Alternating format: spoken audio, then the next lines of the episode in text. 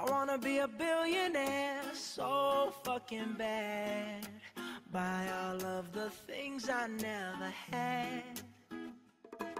Quatro manas monarcas! Muito prazer, eu sou Lucas Russo e é mais fácil jogar na bolsa de valores do que investir em Magic. Olá, eu sou o Mutano e eu não sei gastar com Magic. Saudações navegantes, aqui é o Gabriel Gonzalez e quando eu era jovem eu pensava que o dinheiro era a coisa mais importante do mundo e hoje eu tenho certeza absoluta que é. O Magic é mais importante porque Magic é tipo dinheiro, tá ligado? É, tá bom.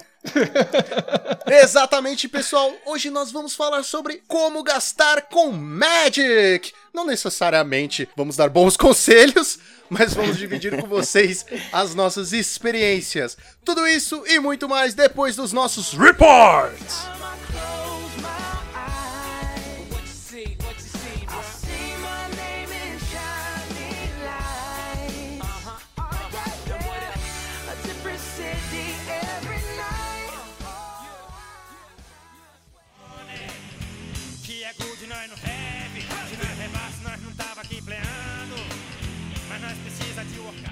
Muito bem, Joaquim, vamos para mais uma semana de Pauper neste maravilhoso podcast. Não, não, não, não, não. Oi, oi, alô? Tem Gonzalez na área! Alô, você me chamou? Eita, nós. Não, não chamei, mas serve.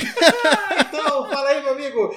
Acabei de cair aqui de paraquedas. Olha só, e por que você caiu aqui de paraquedas, meu querido Gonzales? Olha, porque eu estou dando uma olhada aqui nos playmats maravilhosos, cara. E eu já estou namorando o playmat da Nobre Hierarch. Só isso eu quero te falar. Eu estou apaixonado por esse playmat. E você, meu ouvinte, já sabe exatamente onde ele tá olhando no site da Vipers Mats, que é a parceira deste maravilhoso time! Exatamente, galera. Só na Vipers Mats você encontra um produto de qualidade e um preço excelente. É isso aí é realmente de chamar a atenção, porque os playmats eles são incríveis e o preço é excepcional, tá dentro do nosso orçamento de jogador de pauper, inclusive. Cara, eu tô apaixonado por vários playmats, se eu pudesse eu comprava vários, só pra botar aqui de moldura na sala. Dá pra fazer, dá pra fazer. Inclusive, eu sugiro que você, querido ouvinte, faça isso, porque ajuda demais o time. E, claro que a gente não vai só pedir pra você comprar, vai te oferecer desconto. Porque usando o cupom de desconto MONARCHS10, você ganha 10% de desconto. Não, fala. Produto de qualidade com desconto. Não, não é qualquer um que oferece, né? Dá pra levar até mais de um aqui, porque aí você vai fazendo temático, Lucas, de acordo com o seu deck, você usa aquele playmat exclusivo da Viper Mats. Vale muito a pena. Exatamente. E, é claro, Gonzales, e se eu olhar aqui no site e falar assim, hum, ah, não tem nenhuma arte que eu gostei, sei lá, eu tenho um estilo próprio. Sabe o que eles fazem? Eles personalizam pra você um playmat exclusivo. Basta você mandar arte pra eles e você vai ter o seu playmat. Quer dizer então que eu posso ter um playmat com o seu rosto lindo? Ah, eu vou pedir. Vou fazer agora. Exatamente. Vou fechar agora um playmat com a- com o seu rosto, Lucas. Pronto. Tá. Eu cobro direitos autorais, é claro, direitos de imagem e tudo mais, mas você pode, você pode. E galera, a gente recomenda demais. Alguns membros do time possuem playmat de qualidade da Vipers Mats, é 100% qualidade. Tá esperando o quê? Corre lá no site, usa o cupom Monarchs10 e seja feliz. Aê! Isso aí, Viper Mats. Vamos que vamos. Agora, bora pro metagame. Que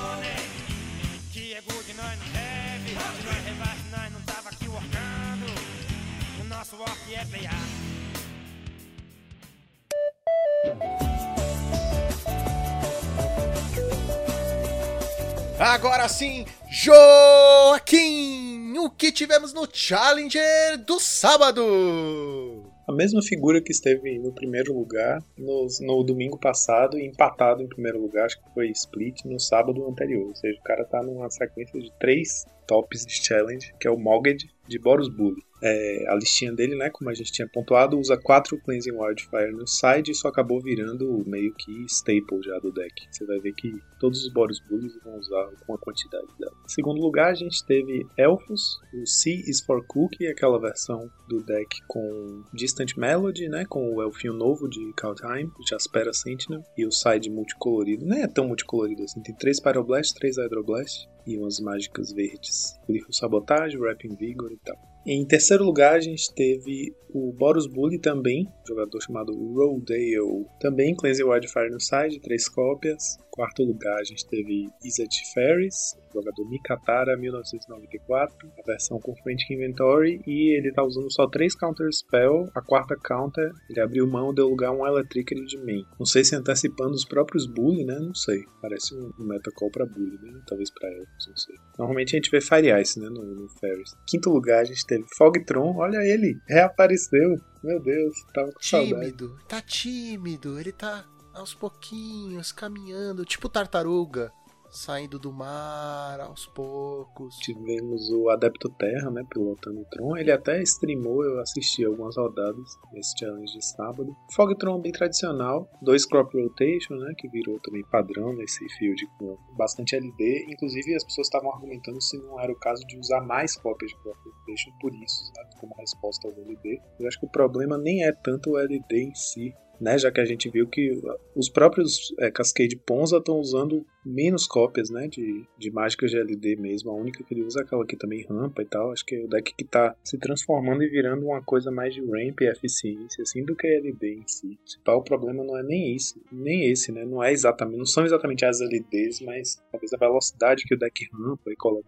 nos threads também. Ah, pessoalmente, eu prefiro usar só um crop rotation. Acho que dois é um exagero e mais que isso é desespero. É, então. Lance, eu acho que o Tron talvez não, tenha, não esteja tendo tempo de desenvolver sua própria board, sabe? Ao ponto de chegar na mana para poder castar o Teachings e achar o Crop Rotation e tal. Então, ele, o fato é que esse Tron usava 61 cartas. Olha, Joaquim. Não, é, 61, faltam Você tá, 5. você tá treinando? Eu tô, cara, eu tô ensaiado já. Você tá ensaiado? Quer dar uma palhinha? Não, né? Deixa, deixa chegar mais perto. Se chegar em 63 de novo, eu, eu dou uma palhinha. Mas a 66 eu Se tento você chegar em 63, você dá uma palhinha? Beleza. É, esse, esse side dele usava também dois negates, né? Também um sinal de, de defesa contra LB. Em sexto lugar, a gente teve o Boggles do Reizouko, é, usando um fling de main deck. Mas você, você tem que ler direito, O quê? cara. É Reizoko. Por quê? Porque é assim que eu leio na minha Ah, cabeça. é, É. é isso, duas cópias de fling. Ele usa uma carta no site chamada Firezes. Que carta é essa? Encantar a criatura. A criatura encantada tem Infect. É uma carta preta. Um preto em qualquer, uma aura. Ah, eu sei que carta que é. Eu usava num commander meu, cara, de dragões. Ah, olha só. É, porque o comandante era 10 barra 10, então se eu, né, Uhum. se eu encantasse, dava uma porrada só, É ganhava. verdade. Se você encaixa essa Firezes aí consegue fazer a carneirada, né? Que tá no main deck, você mata mais rápido. O Fling também. Se o bicho tiver infect, né? Você arruma um bicho com 10 de poder e já é. Sétimo lugar tivemos o Dragon 7K com um UR. Não, com um UR Fairy. É, também com Frantic Inventory. Tem esses flex slots do deck, né? Cada jogador configura meio que do seu jeito, mas a mana parece ter se otimizado de uma forma que tá usando 3 dual land, duas montanhas, 10 ilhas e 5 fat lands, que são duas Evolving Wilds e 3 HP. Essa, essa versão do Dragon 7K usa um é, Shrek, né? O, o, Monarca Vermelho, 5-2 Trample, no lugar da oitava Cantrip. Esse deck tem meio que esses flex slots, né? Algumas pessoas usam 15 criaturas, outras 16, outras 17. Aí tem gente que usa 7 cantrips, tem gente que usa 8, tem gente que usa 8 remoções, tem gente que usa 9. Tem uns dois slots aí que dá pra variar um pouquinho. Mas basicamente a mesma coisa. O side dele, o que, que tem de diferente? Usava dois Electricary em vez de Fire Cannonade. Tem alguns scripts que estão fazendo isso, né? Porque eu acho que o Electricary ataca de forma mais pontual o Bully, né? Enquanto o, o Cannonade compromete sua board, então acho que é mais otimizado mesmo contra Bully usar Electricary. Porque além disso é mais barato, né? Pra você contornar um Prismatic Strands é mais fácil. Em oitavo lugar a gente teve o Walker 735 de Elfos também. A versão dele é um pouco diferente. Primeiro que usa 12 florestas só. Normalmente a gente vê 14, às vezes 13, 12 eu nunca tinha visto. É, ele usa dois negates de main e um Harsh Sustenance, que é aquela carta. Ah, essa é aquela mágica instantânea Orzhov, né? Que é uma incolor, uma preta e uma branca. Você causa X de dano na criatura ou no jogador alvo e ganha X de vida, sendo o número de criaturas que você controla. É muito boa essa carta. E ele também usava aquele bichinho de 4 manas 2-3, Ivy Lane Denizen, que quando outra criatura verde entra no campo de batalha, sob seu controle, você coloca o marcador mais um mais um na criatura alvo, que é também um- uma segurança contra Cannonade. Né? 12 florestas, cara. Corajoso.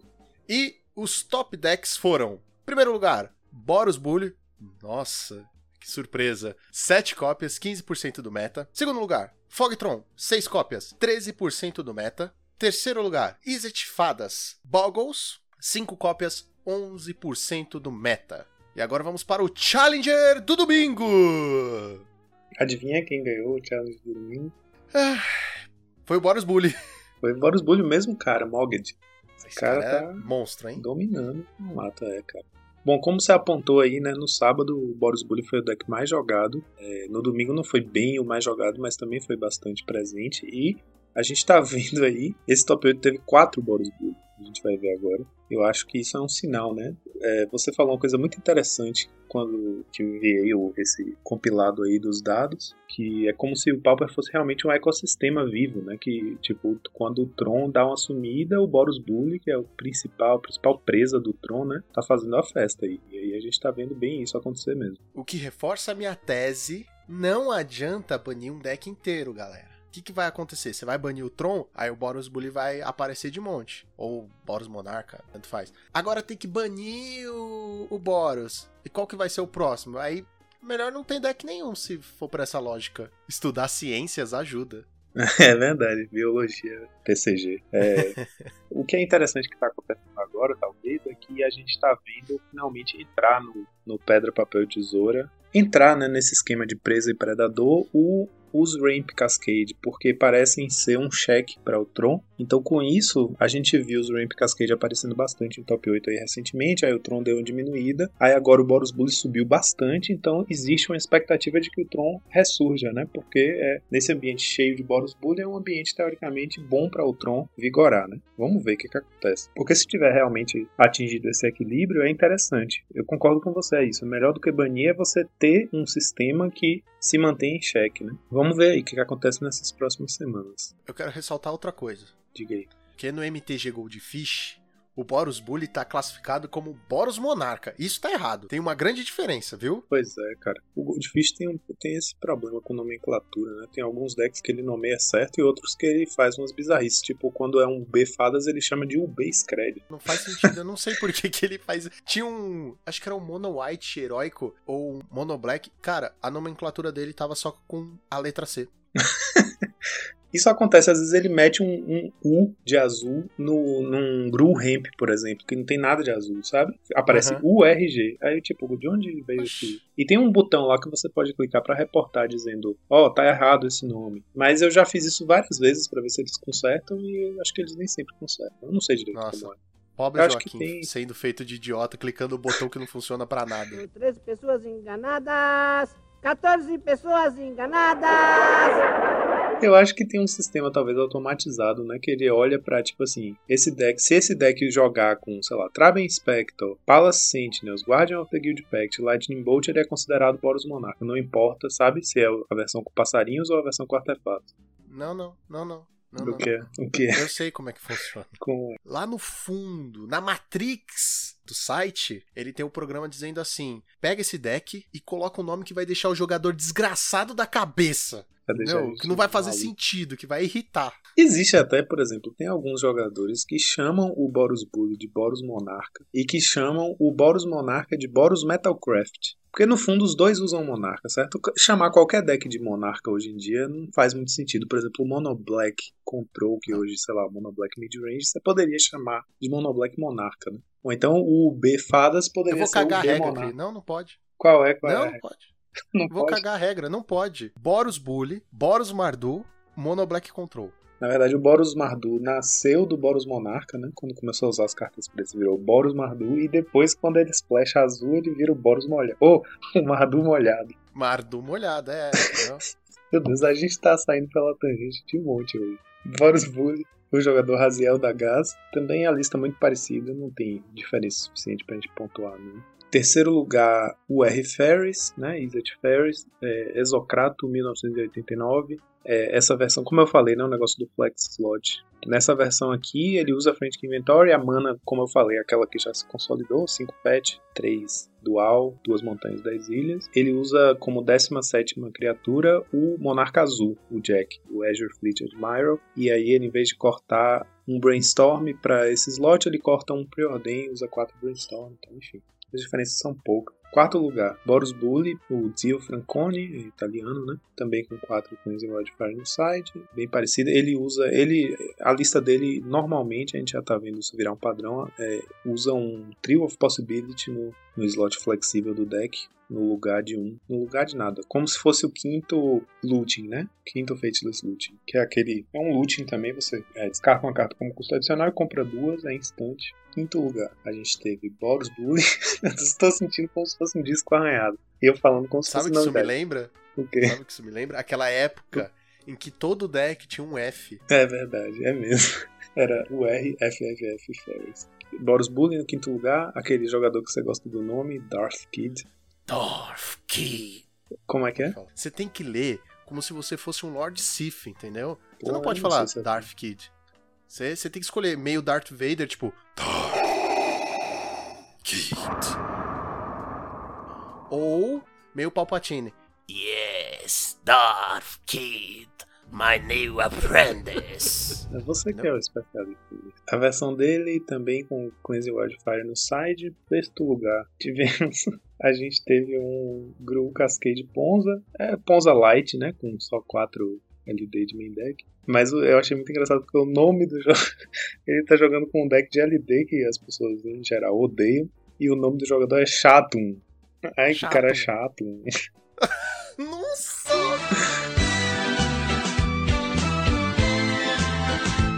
É underline chatum, underline. Chatum S-H-A-T-U-N. Mas quando eu li, eu pensei, meu Deus, realmente, o cara é chato. É, duas coisas interessantes no side. Bom, enfim, tem isso que eu falei, né? Tá virando um padrão também no- nos, nos é, Cascade, que estão virando mid-range mais focados no ramp do que no LD. Então ele só usa 4 Acid Moss de main deck, que nem é o LD mais rápido, mas é o, mais, o melhor, né? Porque você destrói uma land e é, rampa, né? E, e ainda faz mana fixing, porque ele tem a dual land pra buscar. É, é interessante, porque o foco aí não é exatamente né, detonar os- o, o desenvolvimento do seu oponente, mas às vezes atrapalhar. Tipo, se você está jogando contra um X, por exemplo, destruir a única dual land que ele tiver, a única fonte preta que ele tiver, sei lá, né, enquanto você desenvolve sua board. Então o foco deixou de ser o LD. E aí no side, esse deck tá usando duas coisas interessantes. É, duas cópias de Inside Out, que é um attack é, que as pessoas usam nas cores azul e vermelho, né, para walls, porque mata a barreira e, e dá um draw, então é um 2 por 1 um, né. Também Calm Inverse. Essa carta, cara, é uma carta que foi meio que desenterrada aí recentemente. Eu acho que o primeiro que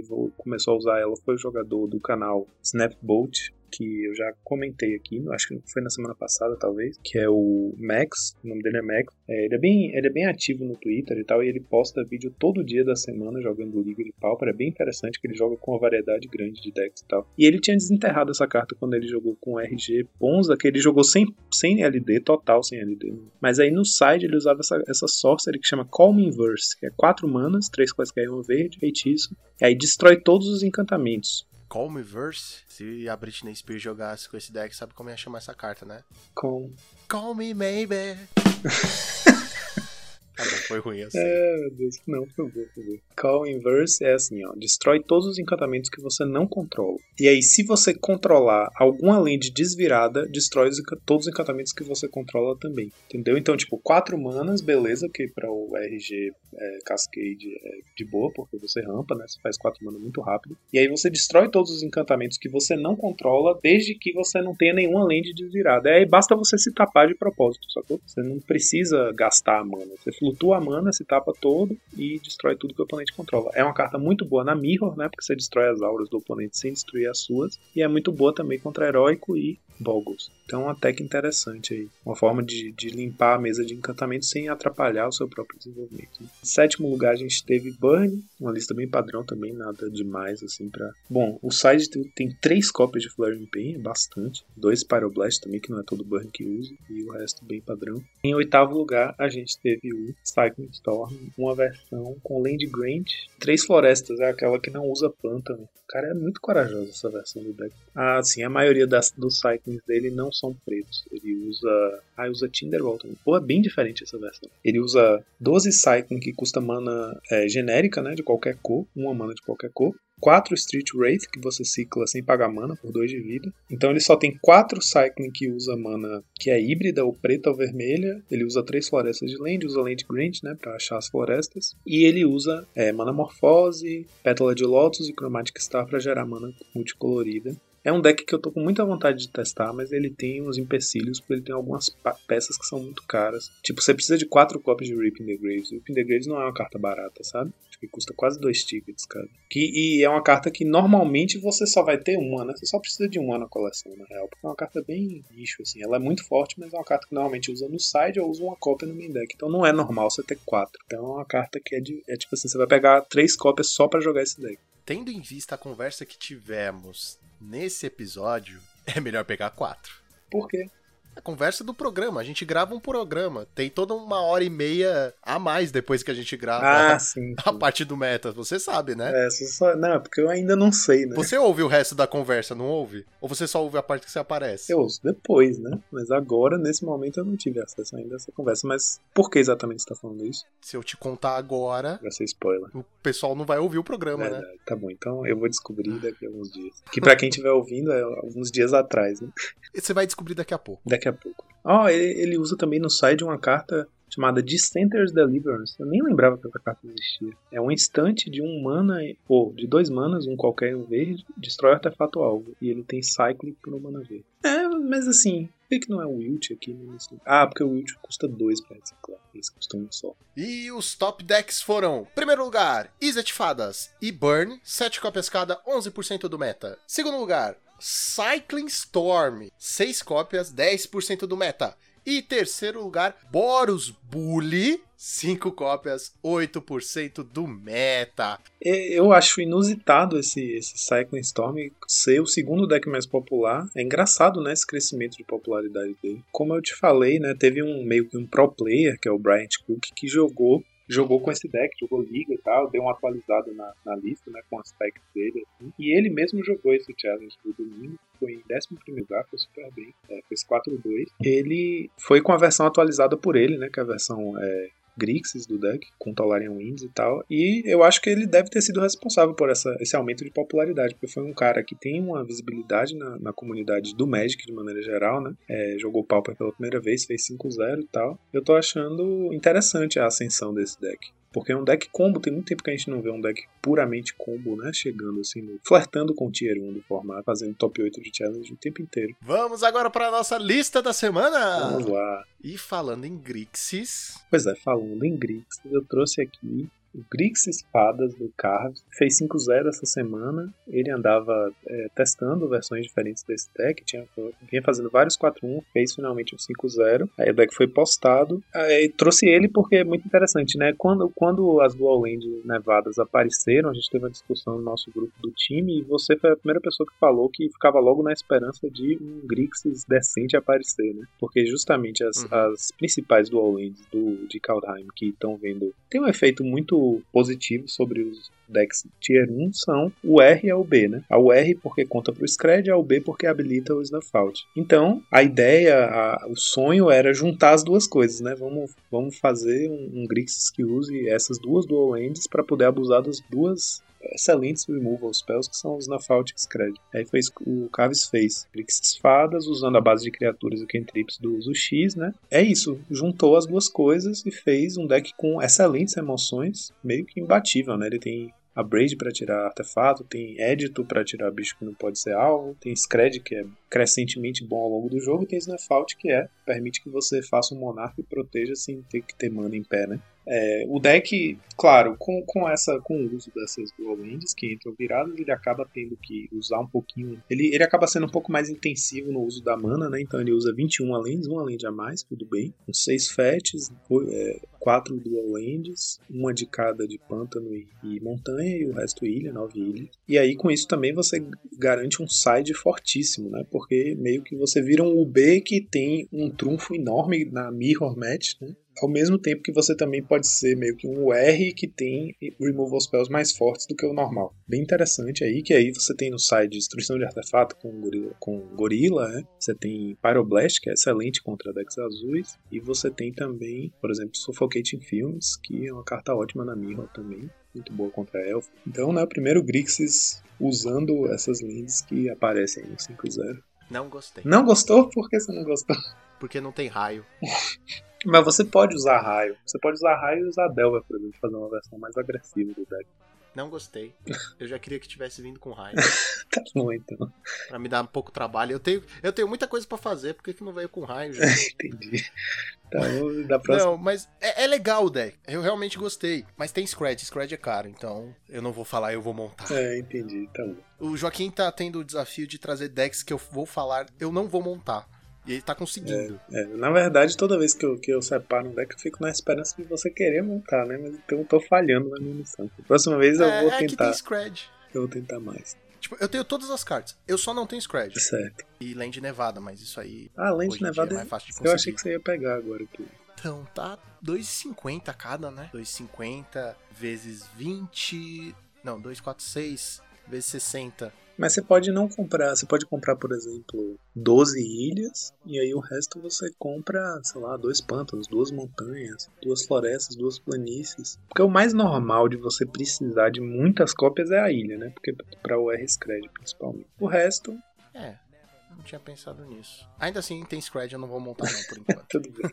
Vamos para os nossos reports! Nessa hora você pode colocar uma, uma musiquinha triste, assim, de luto. Essa semana a gente não foi muito bem no Royale Super Cup, apesar do preparo extensivo e da, da, da performance boa que o Saitama vinha mostrando, tanto com o Jundi, ele tinha acabado de fazer um 5-0 que foi postado inclusive no dia que teve o torneio. Na quarta-feira, duas da tarde, foi postado os 5-0 da semana e saiu o Jundi atualizado dele, né? Que foi a mesma lista que ele jogou o Super Cup. Ele tava indo super bem com o deck, mas realmente não foi a noite dele. Ele não foi muito bem. Fez um 3, então a gente vai ter que correr atrás aí. Queria inclusive agradecer muito é, em nome do time nosso é, pelo apoio que o Asa Branca deu pra gente. A galera foi muito, muito gentil e muito camarada, né? Nas, nas felicitações e tal, mandando recado de reforço e boa fé para o, o Davi Garcia, que ele ficou bem arrasado pela performance, mas acontece, né? A gente.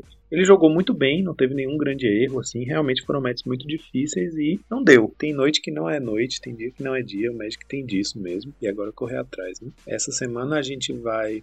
Querido Marcão vai jogar de Mono White Heroic. A gente também. Jogou. Ou é, jogou. Eu esqueço da viagem no tempo. A gente treinou bastante. Esse grupo dele é um grupo mais diverso, né? Tem de tudo, tem tem tem Fractus no grupo dele, olha só. Tem Fractus, tem Boros, tem Pestilência, cara, tem de tudo. Tem tem o É R, o tem o mexidão, é o Betel. grupo mexidão. É o grupo mexidão. É mexidão, é. Esse grupo é bem variado mesmo. Vamos ver. Eu acho que ele tem boas chances, mas eu não vou falar mais nada. Enfim, eu não posso dizer que fui eu que amaldiçoei o Saitama, porque na primeira semana eu também falei que eu tava confiante e deu certo. Vamos ver o que, que, que aconteceu. É melhor você só trazer os reports e não ficar cantando É bola. verdade, verdade. Mas vamos nessa. Né? A gente tem aí, ainda contando com esse torneio dessa semana, seis semanas de disputa ainda, então tem bastante espaço para jogo aí, para as coisas acontecerem, se acomodarem, né? Esse sistema de, de, de acumulação de pontos assim para o time tem essa emoção de que passa uma semana, você vai super mal e fica com a moral abatida, mas aí no outro, na outra semana vai bem, enfim. E aí é, é, os rankings vão flutuando loucamente, né? Então vai ser, vai ser segura coração aí para poder seguir na competição e acompanhando o que está acontecendo aí no ranking. A gente deu uma bela caída, claro, porque estava com 9 pontos e agora desceu, mas ainda tem bastante espaço para recuperar, porque pode acontecer de tudo, né, com todos os times, vamos ver. Você tá dizendo que tá tudo nas mãos do Marcão? É isso? Meu Deus. Ainda bem Meu que ele só Deus. vai ouvir isso depois. Não de acredito ter que você tá passado. cantando bola. Ele só vai ouvir isso depois de ter passado. Espero que tenha dado bom, Marcão. e é isso aí, vamos ver. Se deu bom, foi o time. Se deu azar, só culpa do Joaquim. Pô, minha! Caramba, velho, tô fudido. Incrível, maravilhoso. Bom, eu acho que depois desses reports, só tem uma coisa pra fazer, né? Soltar a vinheta.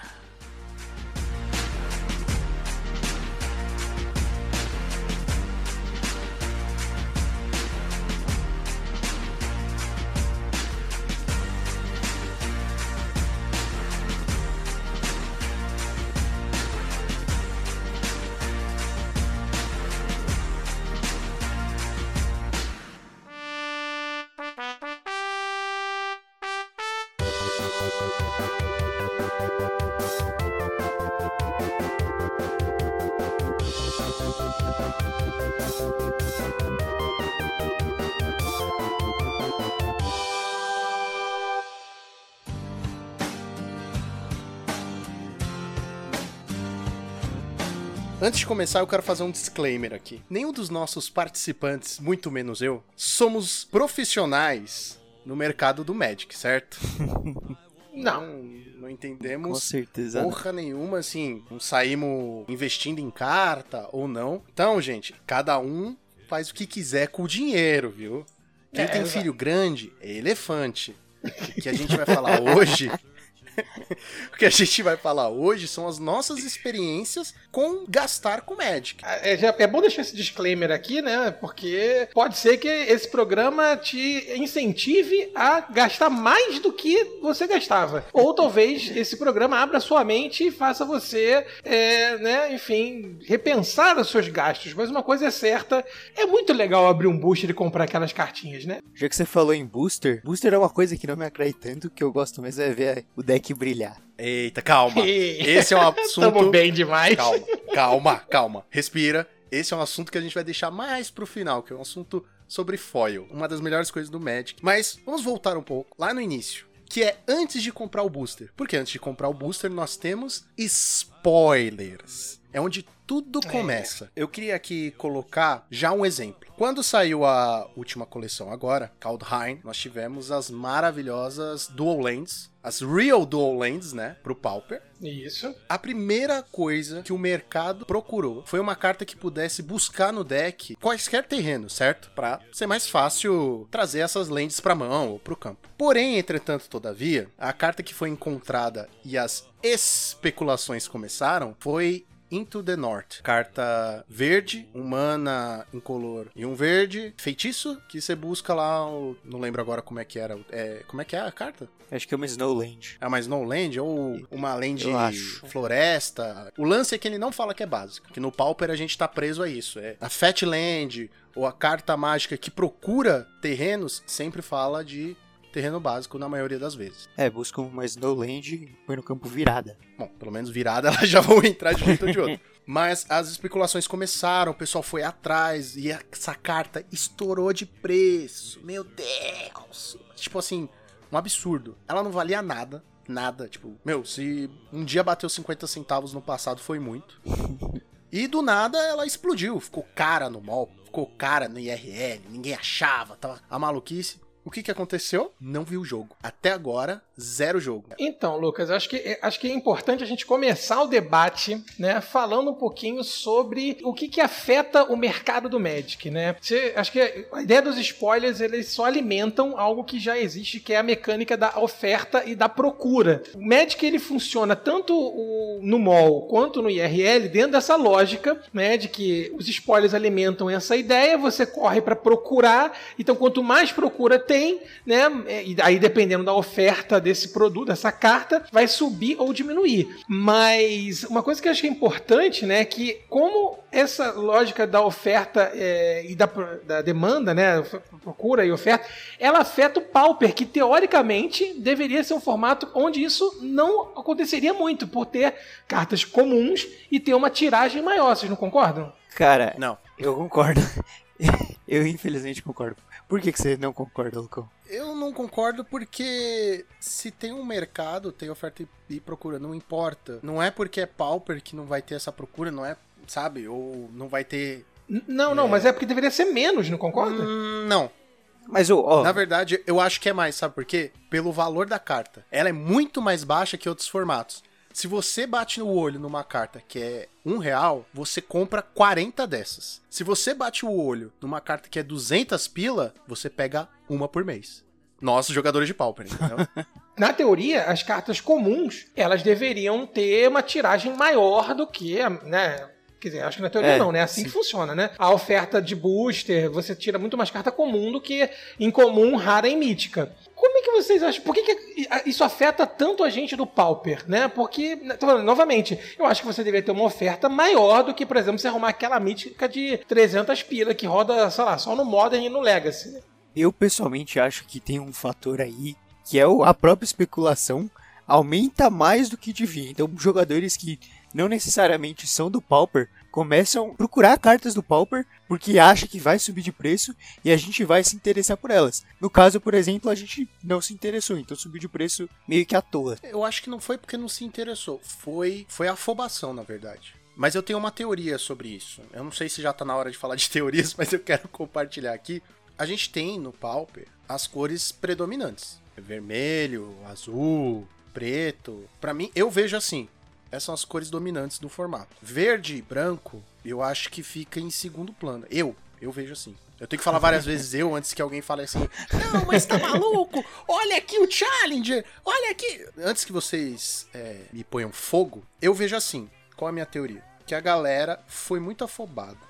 Só teve a especulação dessa carta por causa dos terrenos, mas não tinha uma ideia. Não existia uma ideia de, não, essa carta vai jogar nesse deck. Não é como se um deck já existente fosse se beneficiar muito disso. Então eu acho que essa especulação cega, eu vou chamar de especulação cega. Não, eu acho, eu acho o nome ótimo, Lucas, de verdade, assim, porque como a gente estava conversando no- nessa abertura, o Magic, ele, ele é a economia, né? A economia no seu sentido mais puro, como a gente vê, por exemplo, especulação de produto, preço de produto, oscilação de mercado, né? Lógico que a gente está longe de querer fazer aqui uma aula de economia, né? Eu, eu como historiador, né, embora né, flerte muito com a questão econômica dos estudos, né, mas a gente sempre ideal se chamar um aqui para fazer aquelas ideias mirabolantes e explicar pra gente. Mas é, as especulações, elas vão afetar, né? Eu acho que elas sempre vão afetar, e é assim, através do spoiler. Quer dizer, quando sai uma coleção, as especulações, as ideias, vem aquele jogador que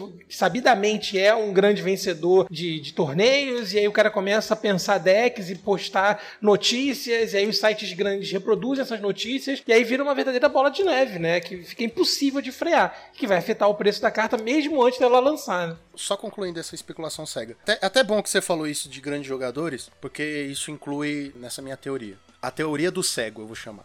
Várias nomenclaturas novas aí. eu vou Pois fazer. é. Várias, Tá não anotando tem aí, né? economista, mas não tem economista, mas nomenclatura tem um monte. mas o que acontece? A, a carta sai, é spoilada, quer dizer, não tem um deck onde ela vai jogar. Não é como se tivesse saído uma carta. Com uma carta que não deve ser nomeada, por exemplo. Vamos ter que falar ela aqui só pra vocês estarem no contexto, que é. É, é a última vez que a gente vai falar dela. é azul.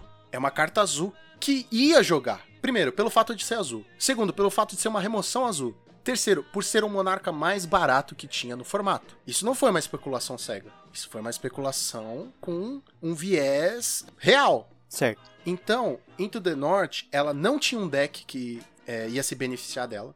Em nenhum momento apareceu alguém com uma ideia. Quando eu digo ninguém, eu tô dizendo assim, mais mainstream. Eu- É. Não dá pra acompanhar todo mundo, né? Mas vocês entenderam. Vários disclaimers aqui, porque quando a gente vai falar os bagulho que não domina, tem que ser disclaimer atrás de disclaimer. Não apareceu ninguém que postou uma lista, gente, ó, nesse deck isso funciona. É muito legal é, a ideia de, de querer usar a, a carta, mas se ela não tem um, um norte. Ah, trocadilho. se ela não tem um norte, não adianta, entendeu? No, no Standard, eu percebo isso muito no Standard. Quando a coleção é spoilada, depois de um tempo, surgem muitas listas da galera que fala, ó, isso aqui pode substituir isso, esse deck vai surgir, não vai. E aí vão criando modificações. Mas no Pauper isso não aconteceu e não acontece. Porque eu- é porque eu acho que o range de decks, Lucas, no Pauper, ele é, entre aspas, menor do que as possibilidades que você pode ter no Standard, né? Então Não, eu acho que isso concordo, acaba sendo muito concordo. mais agressivo no Standard do que, do, do que nos outros Acho que formatos. isso se né? deve também ao power level das coisas que vêm pro Pauper, por exemplo, no Standard. Já é sempre meio xuxo, sabe? Sim, é. E aí não, você não tem interesse em trocar, sei lá. sim. Isso que é uma remoção boa por uma remoção meio merda. Isso não faz sentido. Não, mas eu concordo com tudo isso. Mais uma vez, não faz sentido essa especulação cega ter sido gigantesca, tá ligado? É, é isso que me deixa. Eu vou defender, vou defender a especulação cega. Lá eu- É, Boa, advogado É. do diabo. Ou o Tibalt É, Stri- um- Tibalt Stricker aí, ó. Meu, você quer ter um. Você quer ter um debate, você quer ver o circo pegar fogo, você chama o Mutano. O cara é sempre do contra. O cara é o Mesmo ele sendo mano, a é o favor, eu nem sempre, É, mesmo o eu cara nem sendo a sempre favor. acredito assim plenamente no que eu vou falar, mas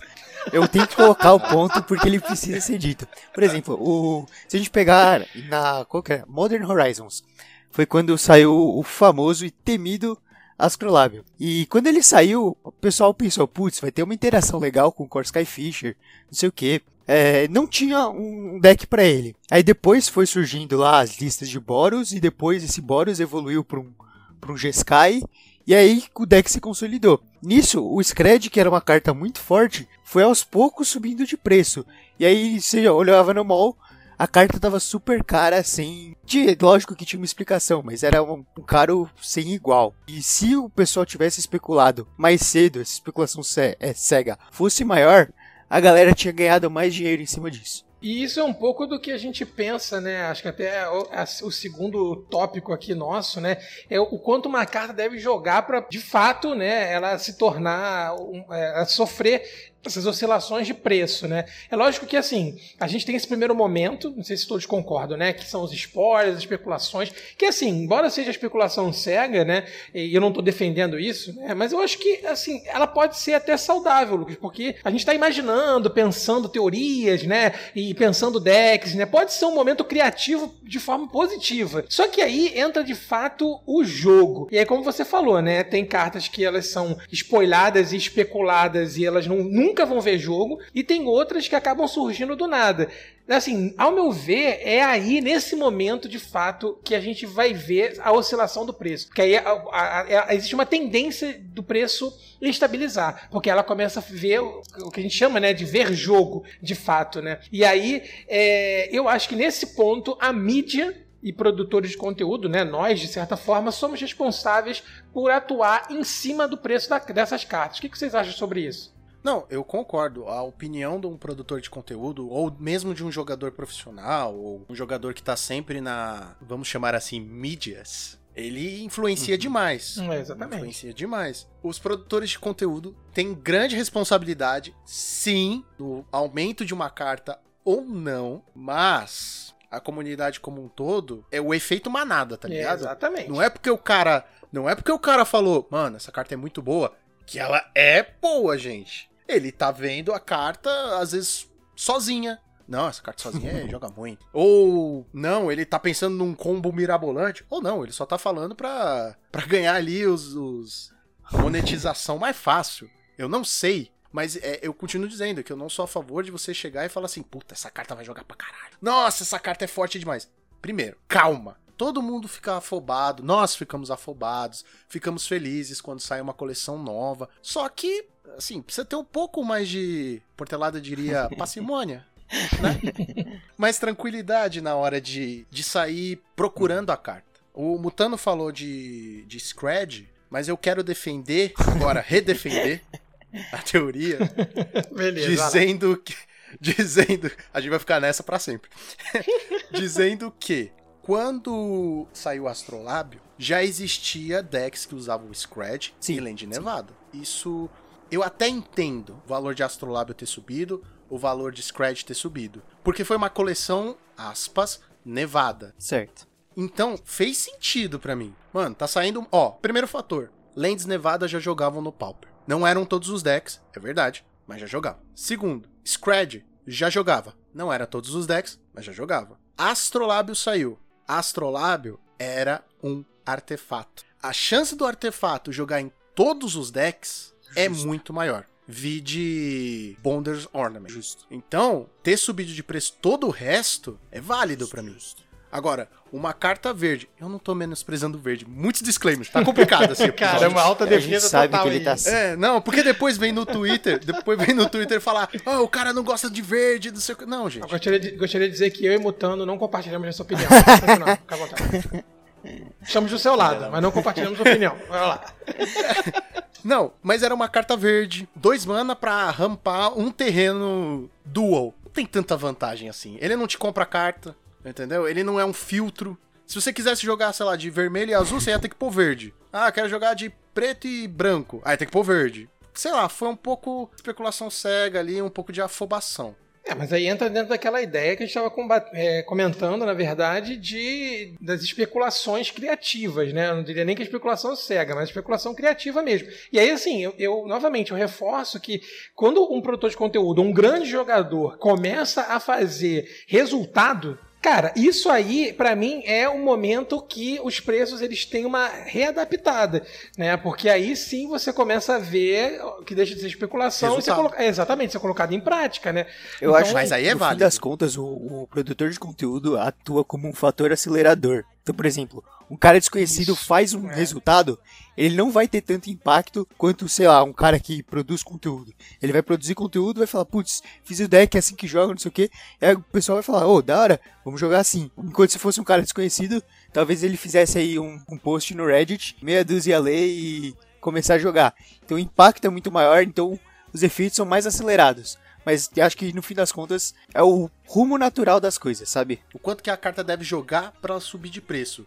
Ela deve jogar o suficiente pra cair na mão de um, de um streamer, de um produtor de conteúdo. Eu acho isso. basicamente. Eu acho, com certeza. Não, falando sério, Sim, eu acho sim, que é. esse é um fator determinante. É. Entendeu? Porque assim, se você é um pensar. fator muito importante. É, se você pensar na loja, né? Você vai ver aquele cara na, na loja que você está acostumado a jogar e o cara ganha muito jogando com aquele deck. Beleza, isso pode afetar o teu mercado super micro e local. Mas para ganhar a proporção de afetar sites que não patrocinam a gente, por isso que a gente não vai falar o nome deles, mas que afetam, né? E são. Mas se o- quiser, se quiser, É. passa um fio. passa um Isso aí, fio. liga, liga para nós, manda, manda um telegrama, né? Mas esses sites que são referências, né, de preço pra gente, como era a nossa saudosa Dragão Brasil, revista Dragão Brasil, um abraço aí pra turma do Dragão Brasil, que não patrocina a gente também, mas aí dá saudade, né? Que afeta, né, o valor das cartas. Pra mim, só quando ela toma uma proporção muito grande, e aí, meu amigo, é incontrolável. Aí é o efeito, né, é da, da estabilidade mesmo do resultado, né?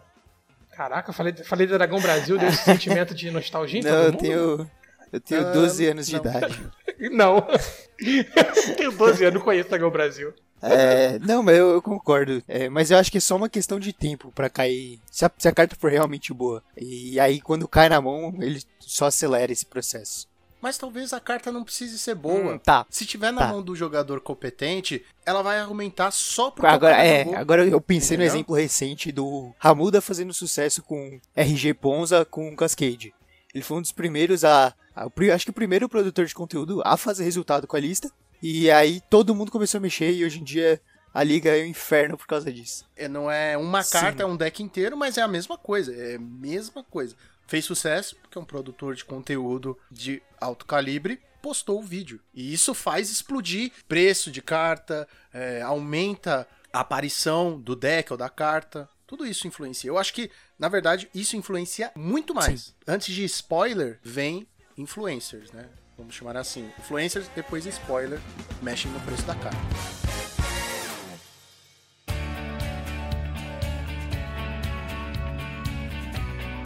qual seria o melhor momento para comprar uma carta? Seria pré-venda? No dia do lançamento? Algum tempo depois? Essa pergunta é, É, difícil. hein? polêmica. Pergunta polêmica. Eu acho que vai primeiro depender da carta. Certo.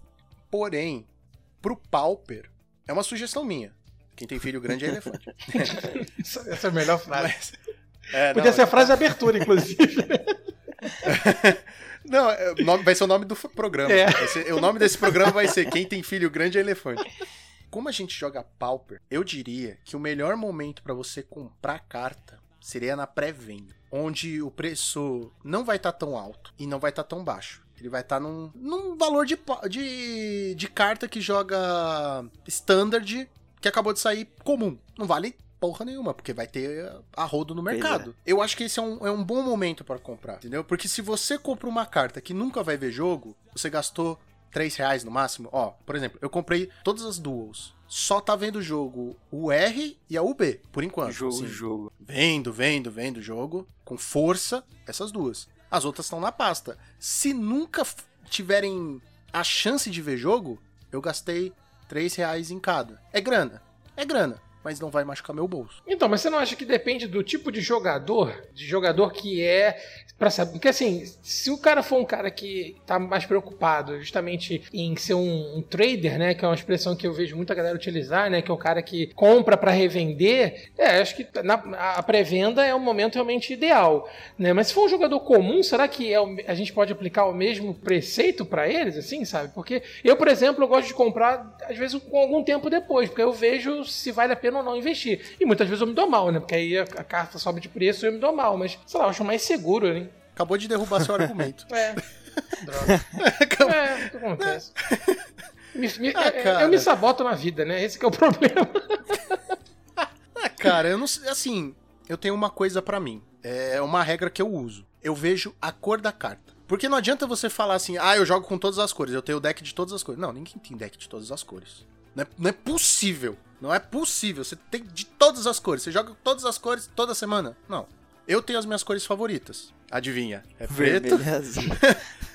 vermelho e azul. Ah, às vezes tem um pouco de branco ali, né? No, no pestilência, mas enfim. Mas eu tenho as minhas cores favoritas. Então eu vou mirar naquelas cores. A menos que eu veja valor de mercado em outras cores, eu não vou pegar. Não de primeira, pelo menos. Então eu sempre me foco nessas três cores. Isso é uma regra que eu tenho pra mim. Tanto que minha pool pauper aqui é branco e, e verde, tem tipo uma folha. Então eu sempre faço isso. Eu foco nas cores que eu mais jogo. Eu dou prioridade pra isso. Cara, eu sou um cara de pré-venda, é, que nem você falou. E acho que nos tempos pandêmicos isso tá sendo uma coisa complicada pra mim. Saiu pré-venda de Jumpstart, eu peguei lá, acho que quatro de cada Thriving Land, da Azul eu peguei oito. Fiz, olha, foi um ótimo negócio. Mas daí sol- soltou outro spoiler, saiu outra coleção, eu comprei pré-venda de novo, retirei na loja. Ne- Nesse caso deu pra retirar na loja. Mas, sei lá, tá, às vezes eu tô pagando, sei lá, dois, três fretes pra cartas que eu não tô usando por conta da, do, do coronavírus. Então, pra mim, tipo, não sei se tá valendo a pena atuar desse jeito nesses últimos tempos, mas é o jeito que eu me sinto mais confortável. Por conta de, dessa coisa que Gonzalez tanto teme, que é o- a carta dar o spike absurdo e não ter comprado. Tempos pandêmicos, a quantidade de pessoas abrindo booster, Sim, querendo ou não, é menor. Sim. Qual é o momento que você vai abrir um booster na emoção? É na loja, com seus amigos, naquele calor. Esse, esse é o momento que você não vai pensar em abrir um booster, tá ligado? Você só vai abrir. Você não vai pesar na balança, mano, será que eu compro um empadão ou compro um booster? Não, você vai comprar o booster. Então eu acho que isso dá uma diminuída. Claro que tem gente que continua comprando booster, caixa, mas não é a mesma coisa. E não só isso, mas também os drafts. Atualmente a gente não tá tendo tanto draft. Verdade. Exatamente, drafts. É onde se abre booster a rodo. Draft, Selado. é, pré-lançamento lá, os selados, todos esses eventos que você não tem outras opções, é só booster atrás de booster, não estão tendo. Então dá uma diminuída Na oferta, né? na oferta, cartas, dá uma né? diminuída na oferta. Sei lá, eu acho que a pré-venda é o melhor momento, cara. Porque depois é, você já garante as suas daqueles booster que a loja vai abrir, tá ligado? Depois de um tempo, eu não sei, eu não sei o quanto que eles continuam abrindo booster. Mas na- nesse primeiro momento é onde eles vão abrir mais pra, pra ter estoque. É o melhor momento pra você pegar, que ninguém sabe o quanto que vai jogar ou não. Então ela tá num preço ali, tipo, meu, jogou um pouquinho daquela subida. Não jogou, vai baixar. E como eu falei, não, não dói tanto no bolso. Você tá ali na, no meio, vamos dizer assim. É, O segredo, na verdade, é você buscar uma loja que tenha pouco o seu formato, É, sabe? de fato. Eu costumo fazer assim, tipo, ah, eu sei que essa loja não tem campeonato de pauper, nunca teve. É nessa aqui que eu vou comprar minhas comum, porque eles dão muito menos valor.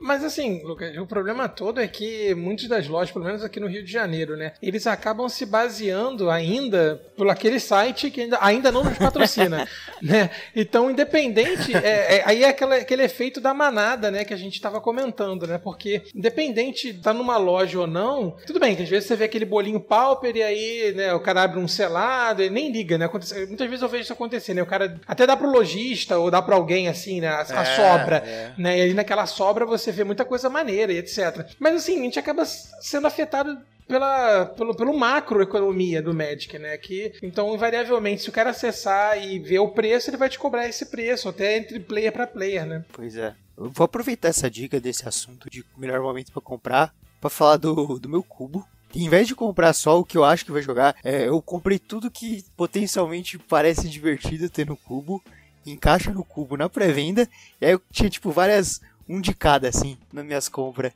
Aí o lojista, meu Deus, o que, que ele tá fazendo? Mas é, é- eu ponho tudo no É um Commander. Commander de comum. Abraço Commander Abraço Pauper, pro- amigo. Já ouviu pro falar? Betão. É, É. Mas cê, eu acho que é um bom momento também pra você comprar várias, várias one-offs e deixar no, na, como fala, no sideboard do seu cubo. Eu acho incrível isso aí. Pode prosseguir. Em Anotado. outras palavras, o Mutano só queria falar que ele tá montando um cubo, porque ele vive falando desse cubo. Não, não. Cubo. Eu não, não estou montando, Não, está montado. Se você tem um Ah, cubo, faz perdão. isso porque é a melhor escolha. Achei justo. Ok, ok. vamos, vamos, vamos voltar pro assunto, pelo amor de Deus. Vamos falar daquele, daquele, daquela parte polêmica, Parte Lucas? polêmica. Então, o que motiva Não, os nossos Não, coraçõezinhos? calma. Não, não, calma, calma, calma, calma. calma. Antes, antes eu quero falar se existe coleção online e se vale a pena. Um jogo que foi criado pro IRL, não importa o que digam, será que existe a coleção online? Será que vale a pena ter a coleção online? Polêmica, polêmica, se pergunta. Você tem respeito se você tiver uma coleção online? Para essas e mais perguntas, descubra no próximo capítulo.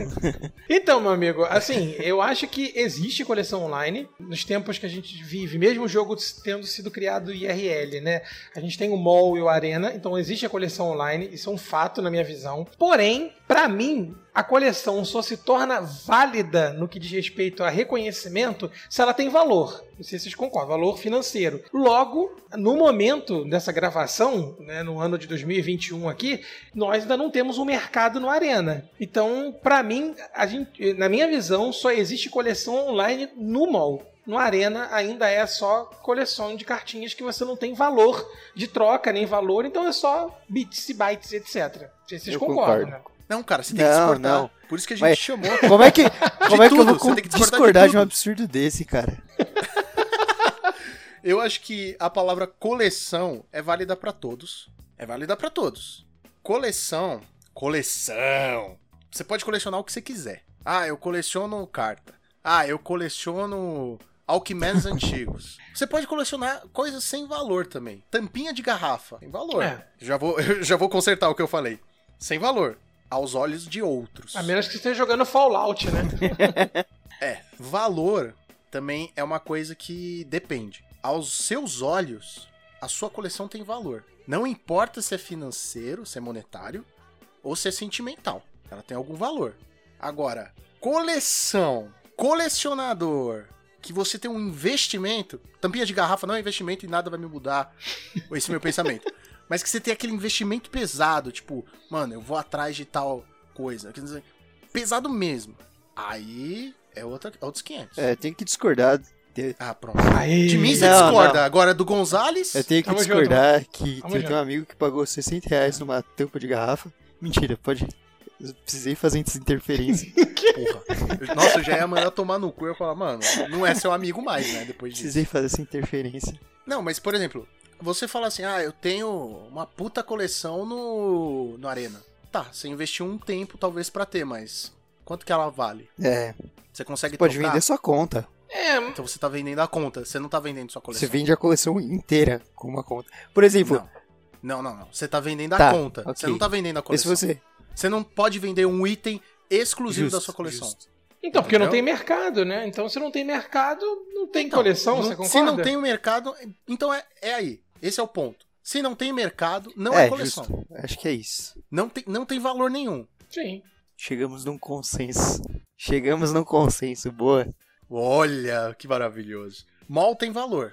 Coleção. Magic IRL tem valor. Arena não tem valor nenhum, cara. Financeiramente falando, É. hum, não vejo, não vejo. Você investiu o seu tempo? Parabéns, amigo. Quer dizer que você tinha tempo sobrando. Na verdade, eu até, eu até tava debatendo isso com um chat em uma live que eu fiz jogando Arena, né? Que o pessoal tava falando sobre até o quão válido é jogar Magic Arena, né? Assim, de fato, para um jogador competitivo, porque geralmente não tem isso, né? Quer dizer, eles estão até pagando é, dinheiro, né, para alguns torneios grandes. Os torneios grandes do Arena agora estão pagando pros finalistas um valor real, né? Na verdade, em dólar, né?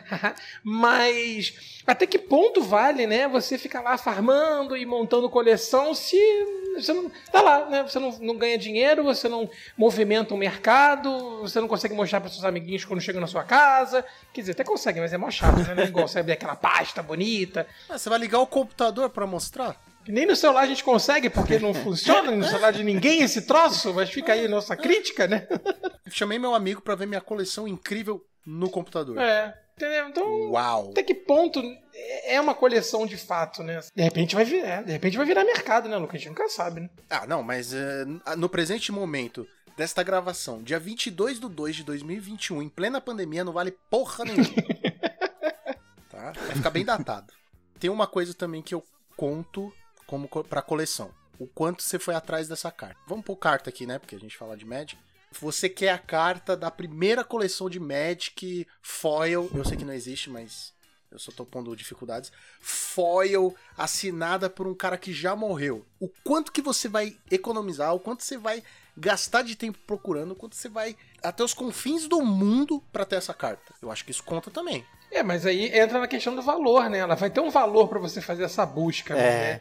Nem que seja um valor emocional, né? A gente tá falando às vezes de valor e, e acaba se, se focando muito no, no dinheiro, né? Mas às vezes tem um valor afetivo, né? E aí pra mim é tão importante quanto, né? Como eu falei, mas eu pus um peso a mais em favor do MOL e do IRL contra o Arena. Cara, vai muito da dinâmica de como cada jogo se comporta. Então, por exemplo, no Arena, se você pega, ele não tem, não tem o valor virtual de forma alguma, porque qualquer carta que você consegue, você não tem que passar por essa busca. Você só vai ter a tiragem menor porque ah, vai sair menos wildcard. Aí você sai o wildcard, você gasta o wildcard, pega a carta que você quiser, literalmente, cara. Enquanto no, no Arena, não, no MOL e no IRL, é, você tem todas essas outras dificuldades. E aí você também tem a diferença do próprio IRL pro MOL. Quanto eu acho que eu vejo o MOL como uma ferramenta para você jogar e, e lucrar. Eu não vejo tanto assim as cartas como no IRL. IRL eu vejo mais como coleção mesmo. E aí volta também no que o Gonzalez disse uns minutos atrás. Até que ponto vale um jogador bom ir pro Arena ou ir pro MOL? Então se o cara vai ser um grinder, ele vai pro MOL porque é mais interessante. Ele vai jogar liga e de 5-0 e é isso aí. Mas ele não tá no nível, por exemplo, de um. Como é que chama, o menino? Paulo Vitor do PV. PVzinho. PVzinho. Aquele menino, como é aquele, Aquele menino lá? menino, Ah, Paulinho. Paulinho. Paulinho. Aquele, aquele menininho que é campeão Esse aí, mundial e ele não tudo tá no é, nível de um PV pra, pra jogar um torneio e, pô, ganhar aí os um milhão de dólares, sei lá quantos que tá pagando um torneio bom do Arena. Acho que você tem que saber medir o seu, a sua habilidade pra atuar no, seu, no segmento certo. Porque o MOL eu vejo como ferramenta, e aí sua coleção tem que ser de cartas úteis, porque até, até que tem um valor aí colecionável, mas não, eu, eu desprezo um pouco comparando aí com as cartas físicas. Eu acho que o Arena é uma excelente plataforma de entretenimento e iniciação Concordo plenamente. Mas não passa disso, cara.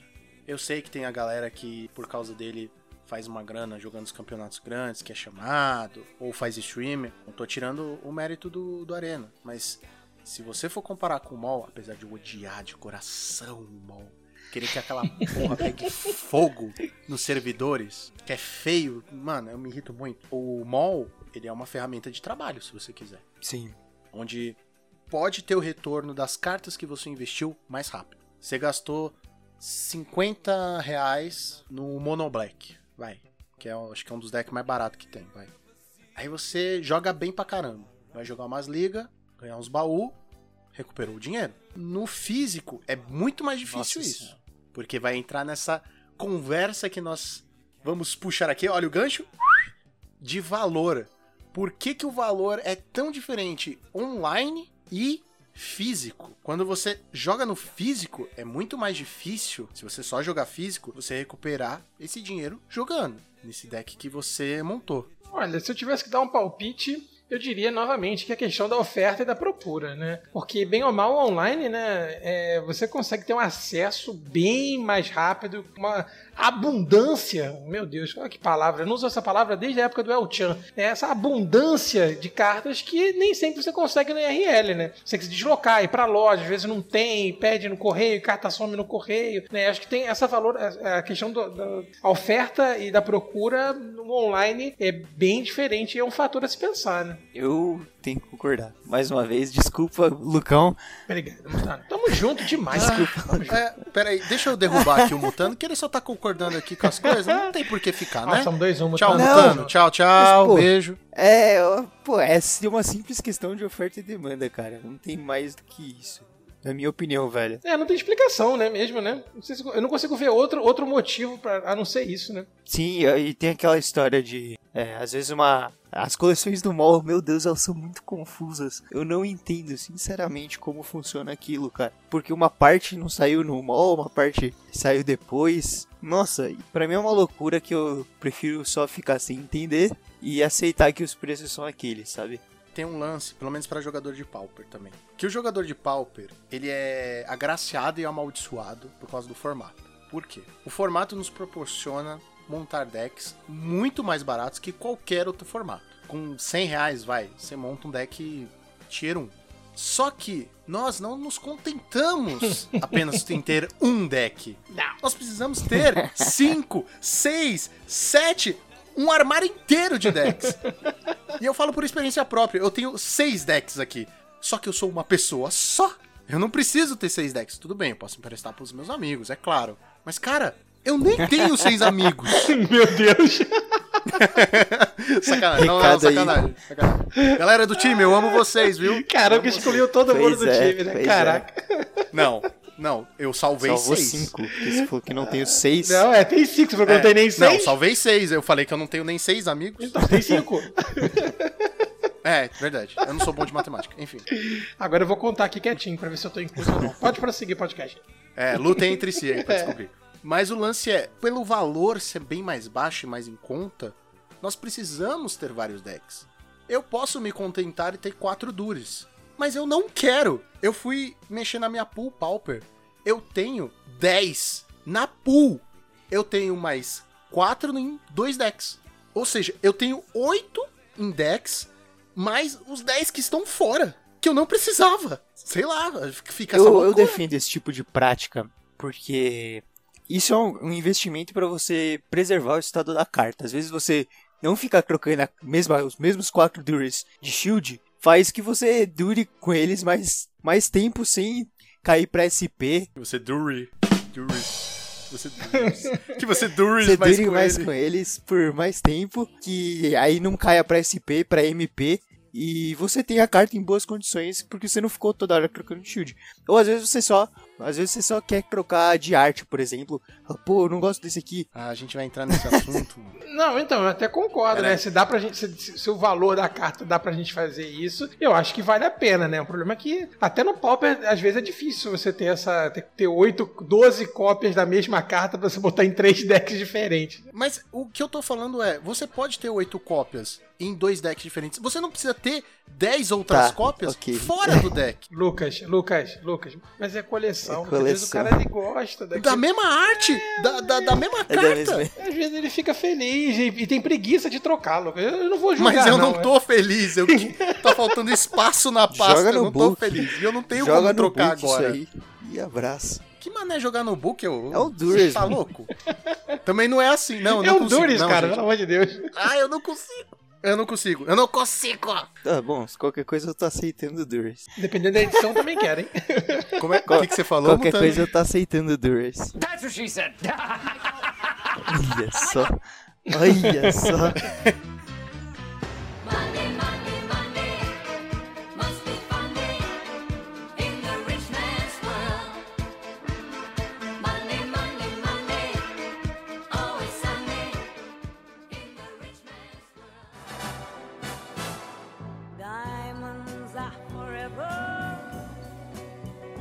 Vamos agora falar sobre cartas foil. Olha o momento. Olha o momento. O coração. Eu até, até bufei aqui, mano. É, não, eu, eu tenho, tenho algumas coisas pra Lá desabafar até sobre isso. Vamos falar sobre foils e artes ah, alterar, alteradas não, mas diferentes. Começar a falar de artes diferentes. O Magic tem esse lance sempre ter tido artes maravilhosas. Puta jogo pra ter arte bonita, é uma mais incrível com a outra.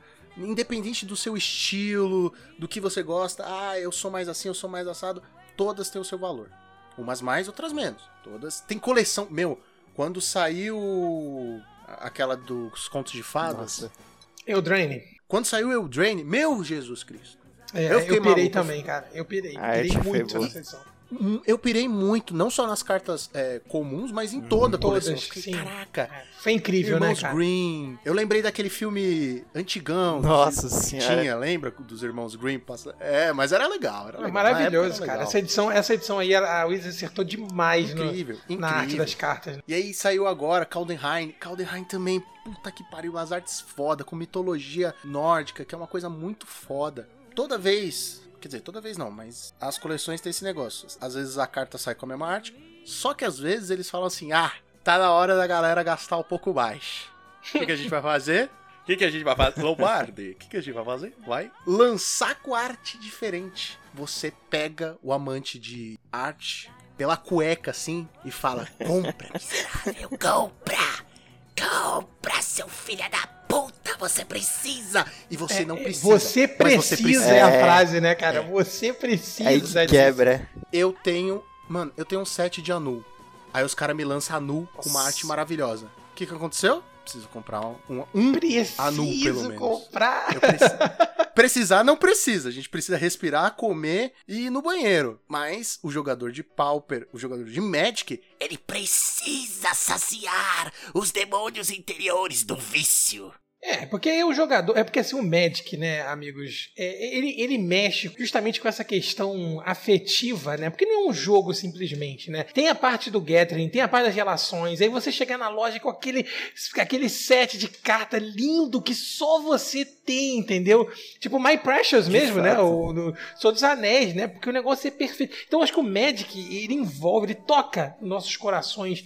É, juvenis de uma maneira muito única, Sim. né, cara? De fazer a gente se apaixonar mesmo, né? Falar sobre isso é muito bom, né? Né? Eu, É muito eu acho que bom. isso lembra um pouco uma coisa que um professor me disse uma vez. Ele me disse de uma forma muito pejorativa que eu não vou repetir. Então eu vou deixar assim, pro horário nobre. É, Não, peraí, peraí. Fala primeiro a pejorativa, depois você fala a normal, que eu quero ouvir a pejorativa. é, depois eu corto, por que, você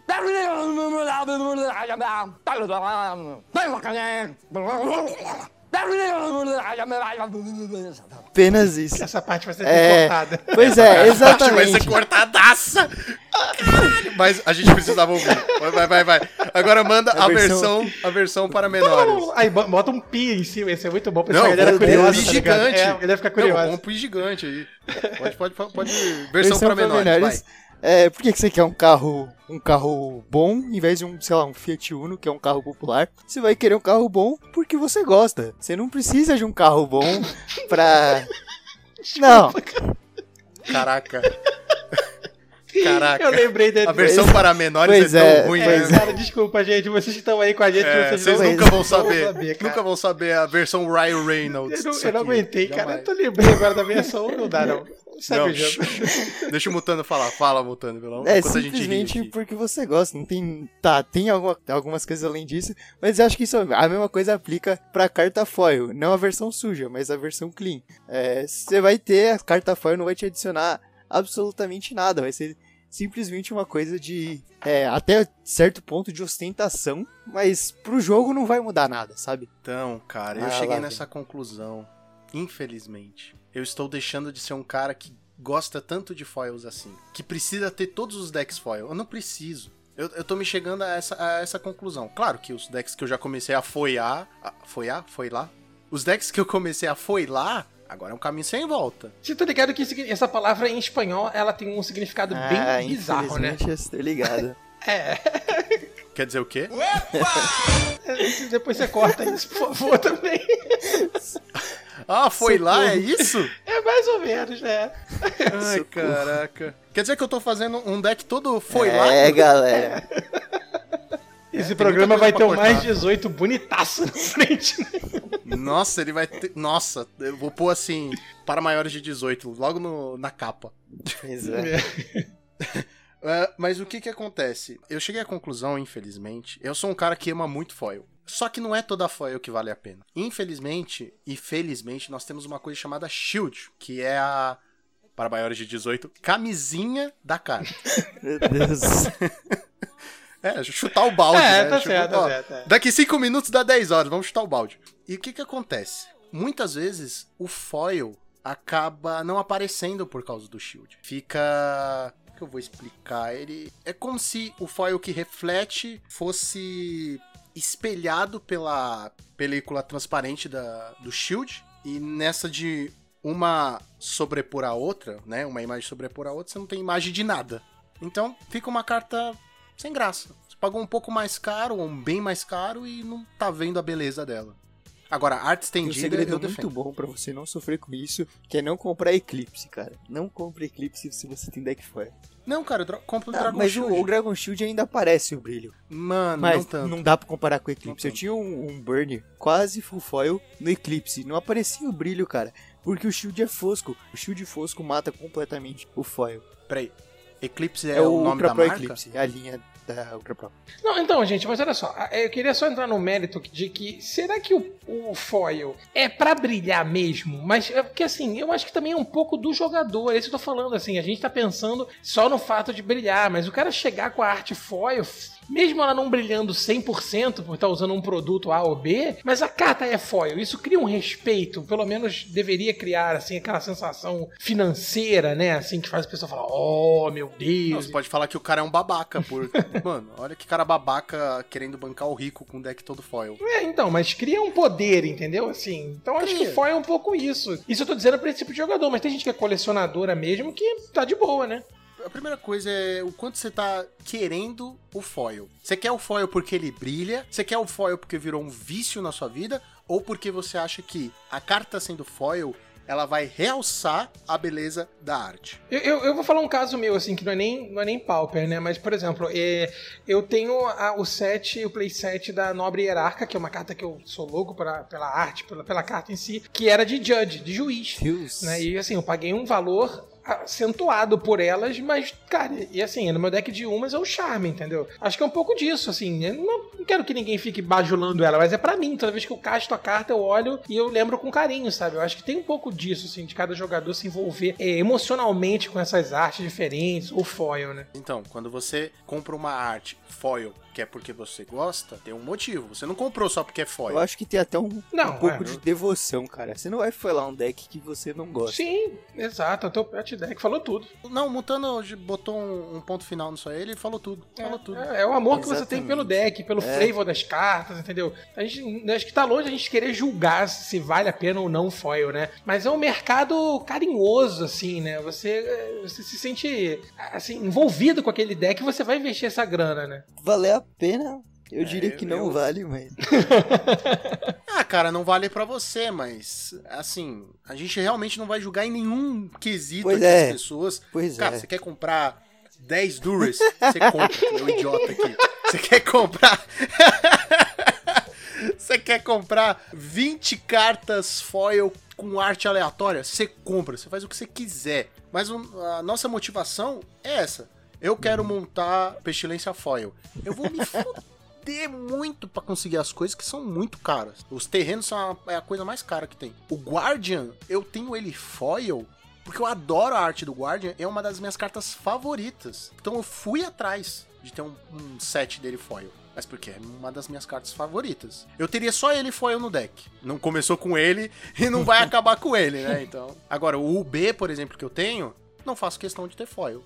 É o meu B, o meu B é foil, gente. Eu tô chegando lá. Eu, tô Eu chegando amo o deck, lá. né? Porque você ama o deck. Aí entra o amor. Eu queria, eu queria deixar o R foil, porque eu amo o deck. Mas eu vi que o caminho pro B era mais curto. Aí eu falei, ah, vai o B. É, eu tenho Nossa, Scred É. foil. eu tenho eu tenho os Scred. meus screds são foils, cara. Que sonho. Nossa, meu Deus. Deixa eu ver o preço disso aqui. Peraí, que eu, dependendo, eu vou pedir o Gonzalez em casamento. Vou dar o golpe meus screds são foils, cara. Eu comprei ele muito por acaso na época e Golpe foi muito do lindo. balão Estão aí invertido. comigo até hoje. Scred. Quanto que tá o foil? Calma, calma. que a mão chega a Eu tremer, não quero cara. nem ver quanto Não tá. tem na- Nem tem no Não tem mercado. no site não tem no mercado. Não tem, né, cara? Não tem. Então vale pelo menos dois Fusca 73. Esse é o preço que eu quero botar neles. Se não tem pra vender, eu dou o preço. Um abraço. Nossa. Ó, o mais barato na liga hoje, dia 22 do 2, R$ 8,90. Agora o mais caro, 36 reais. Desvalorizou. Foil deve ser... É, ah, o Não, normal, o né? Foil, ah, meu tá. querido. Ah, Foil, dá pra comprar um apartamento com um deles. Deus. O Scred já é caro, o foil deve ser. Mas é isso, né? A gente se apaixona pelo deck. Foi o primeiro deck que eu, que eu comecei a fazer alguns resultados no Pauper. E acabou virando marca, né? Registrada. Igual o, o Humans no Modern, sabe? É, eu acho que eu, tenho muito disso, sabe? Como tá sendo o B agora pra mim, né? A gente acaba se apegando ao deck e é o teu pet deck, é a sua marca, né? As pessoas esperam ver você jogar com aquele deck e é isso. Seja feliz, sabe? Você estando feliz com o seu gasto, tá ótimo.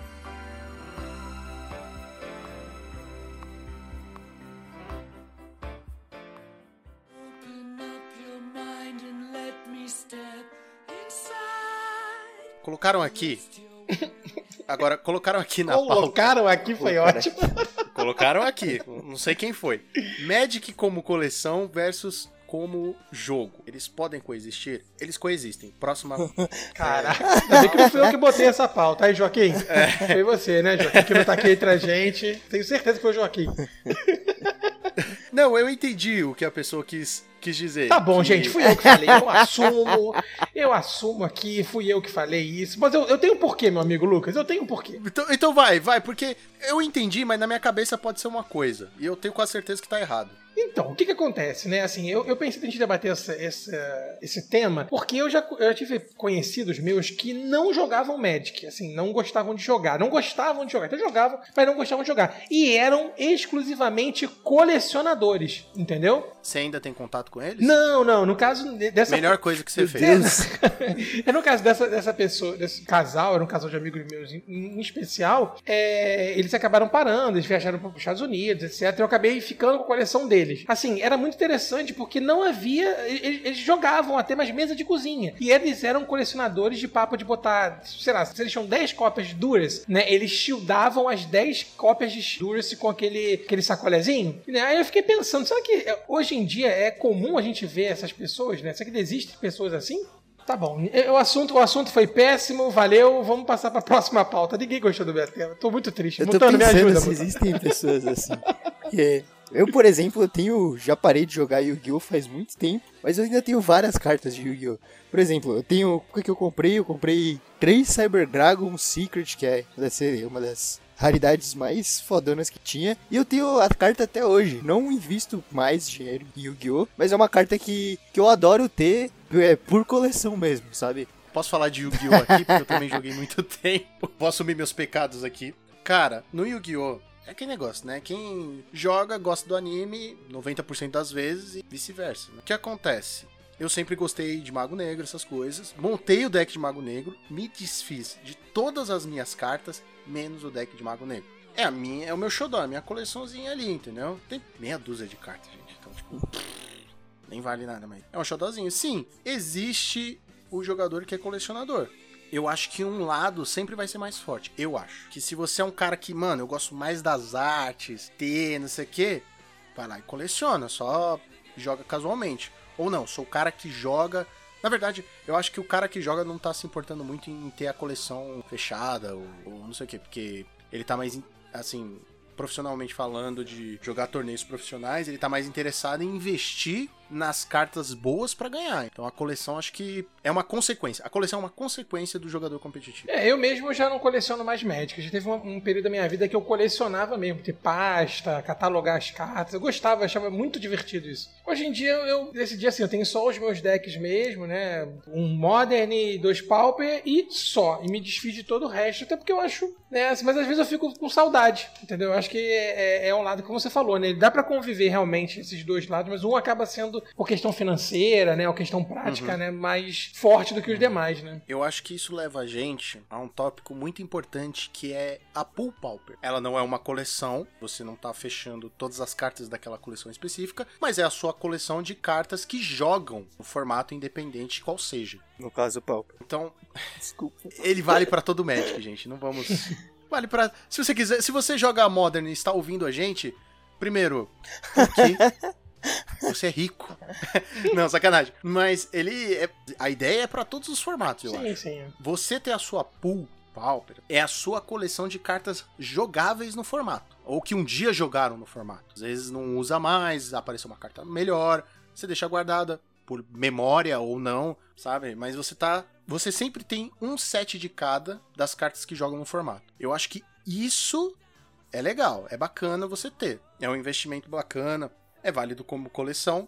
Eu vejo sua pool como sua caixa de ferramentas. Você vai ter as ferramentas que você usa mais, elas vão estar no seu shield, e as ferramentas que você usa menos, você deixa na pasta. Então, sei lá, as ferramentas que você usaria mais, você deixa no seu carrinho, e as que você usa menos, você deixa guardada na caixa no painel, não sei. Eu, eu usei analogia de ferramenta porque é uma coisa que tá muito presente na minha vida. É, acho que você tem que saber manejar e, e ter conhecimento de o que, que você usa mais, o que, você usa menos, para deixar sempre a seu, a seu acesso. Quando vier, por exemplo, no- voltando no começo, é, os spoilers, você ter as suas ferramentas em mente para encaixar da maneira mais correta. Não tem sentido eu, por exemplo, pegar um bichinho lá branco se eu não tenho interesse em jogar com os decks brancos, sabe? Como eu falei lá no começo, você priorizar as cores que você joga. Primeira coisa.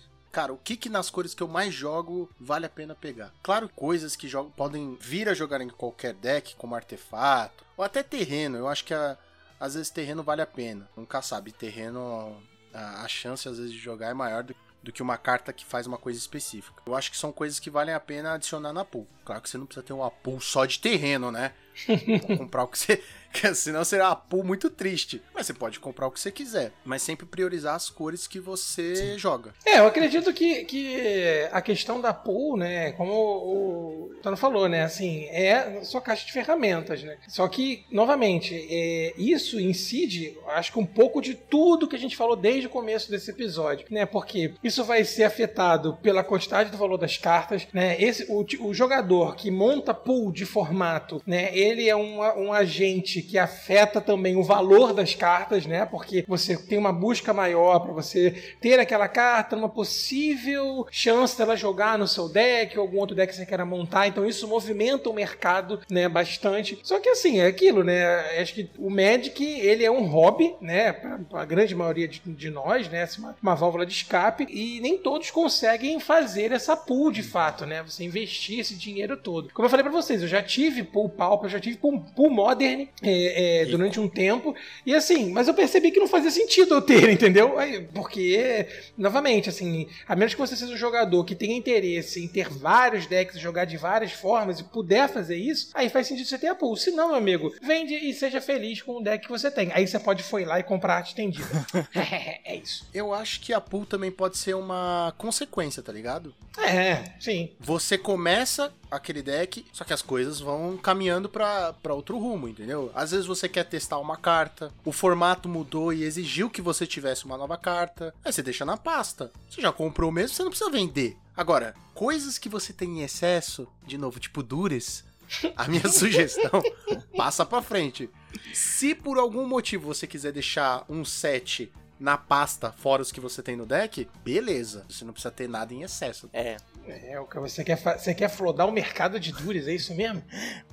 Deu um centavo agora. Eu acho que pensando na perspectiva que o Gonzalez acabou de colocar, a sua pool pode ser limitada a um deck exclusivamente. Então, por exemplo, se tem, É. por exemplo, no caso do próprio Gonzalez, ele tem o UB.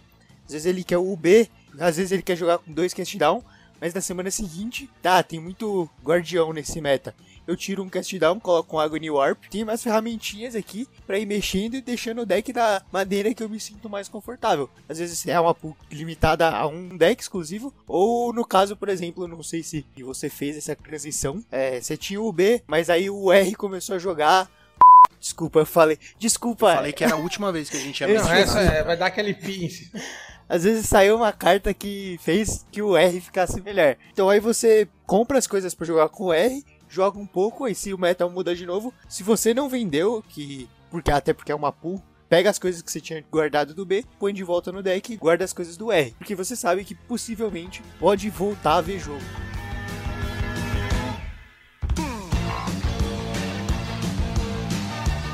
Vamos dar dica pro pessoal que quer montar a pool. Ah, vou, quero ter uma pool pauper. Acho que a primeira dica e uma das coisas mais importantes é, sempre que possível, compre quatro cópias de cada. Que isso é uma coisa muito importante, porque às vezes a pessoa fala assim, ah não, só estão usando um no deck, não preciso de mais. Você não sabe o dia de amanhã.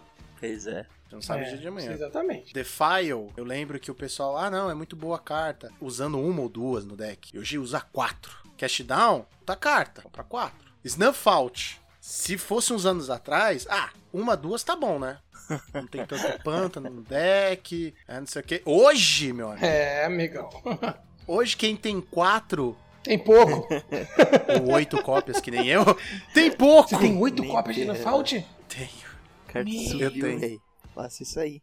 Eu sei. Não, quem passa isso aí, o quê? O quê? Eu desmonto o deck, Aí passo, toma ah, reprint legal. aí, putz. É, Caiu, tá 5 reais de é, novo. aí toma rep... Não. Ó, em resumo, Não, mas gente, é de ó, mercado. É Mercadia? É de Mercadia, é antigona. Ah, nossa, ele disse, caramba. É. Olha, gente, então, na verdade, resumindo o programa todo, o Lucas é o responsável aí pelo preço das É. cartas da Full Pauper, tá? Exatamente. Não Qualquer sou coisa, não procura sou ele não. no Twitter aí, porque ele é o cara.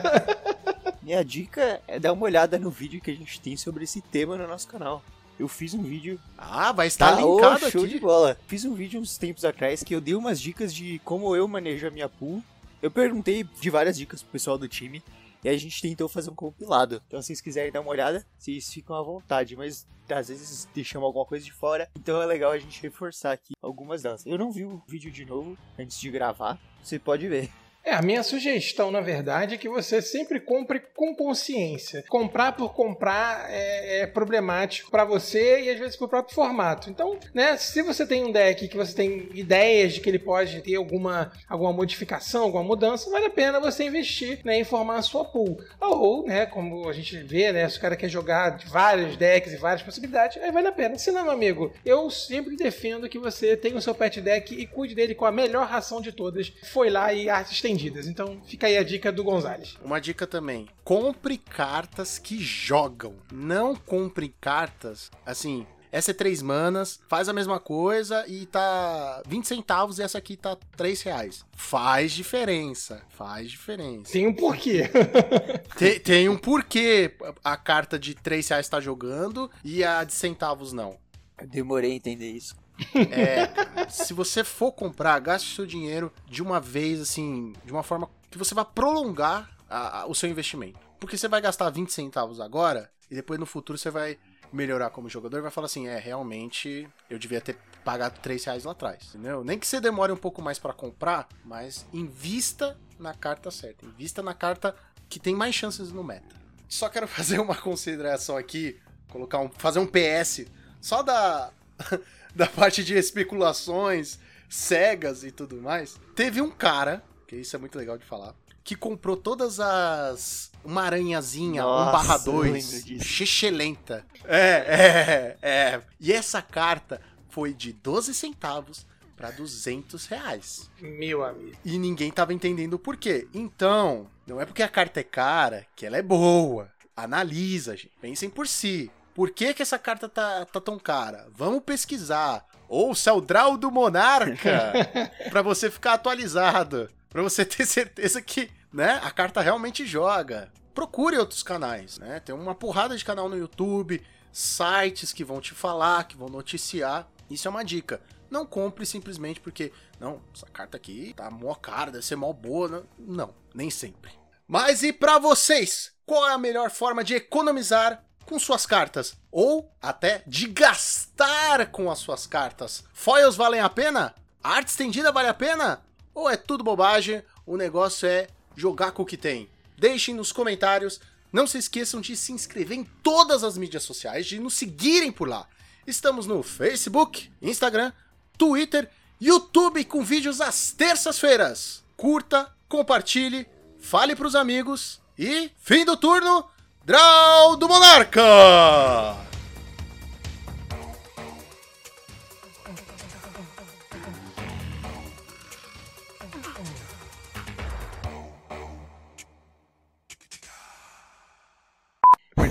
Perdi o que eu ia falar aqui. Ai, Opinião- caraca. Opinião de um jogador influencia demais. É, quarto lugar, a gente. Opa, quinto lugar. Peraí, deixa eu começar de novo. Primeiro lugar. Brincadeira, eu não vou começar. Ah, que. No, no quinto lugar, a gente. Peraí. E vocês querem falar alguma coisa? Porque eu acho que eu engasguei aqui. Certo? Tudo bem. Tô. Eu vou tomar só uma aguinha aqui, mas continua. Vamos lá. Nossa. Vamos voltar, vamos voltar. Voltou? Boros Bully. Oh, é, é, segundo lugar, Não. Boros Bully. O que foi? Ah, não, tá certo, perdão. É, segundo lugar. Em segundo lugar, Boros Mo... Meu Deus. Boros Bully. Vários bullying. Jogar de novo, quem vai jogar é o, o Kid. Qual é o nome dele? Peraí, foi mal. Corta, Caraca. corta aí. Eu ia, eu, ia, eu ia falando Kid Agora eu vou Fractus. jogar lá no fundo. Hã? Eu vou jogar lá no fundo. Não. Eu ia falando Kid Fractus, aí eu freiei aqui. Ops.